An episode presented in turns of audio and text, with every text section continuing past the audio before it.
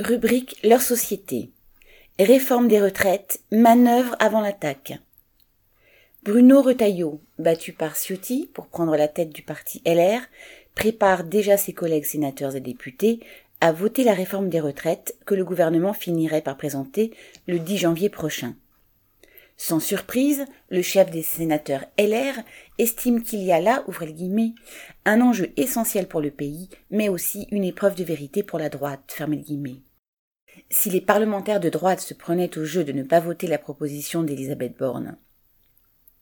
Pourtant, celle-ci avait fait récemment assaut de politesse vis-à-vis des sénateurs en se disant intéressée par la formule adoptée au Sénat, ouvrez guillemets, depuis pas mal d'années, mix entre l'âge de la retraite et la durée de cotisation, fermez les guillemets.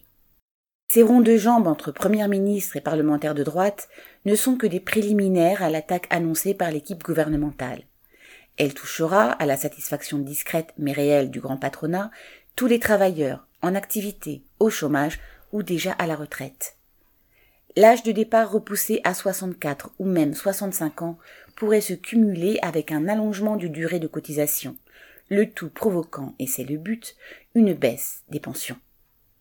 Entre ceux qui n'auront pas une carrière complète, ceux qui auront des périodes de sous-activité et de moindre rentrée, ceux qui, âgés, seront licenciés de leur emploi sans avoir droit au chômage, point de suspension, bien des travailleurs se retrouveront avec une pension insuffisante et de toute façon se verront amputés de deux années d'une retraite pourtant amplement méritée.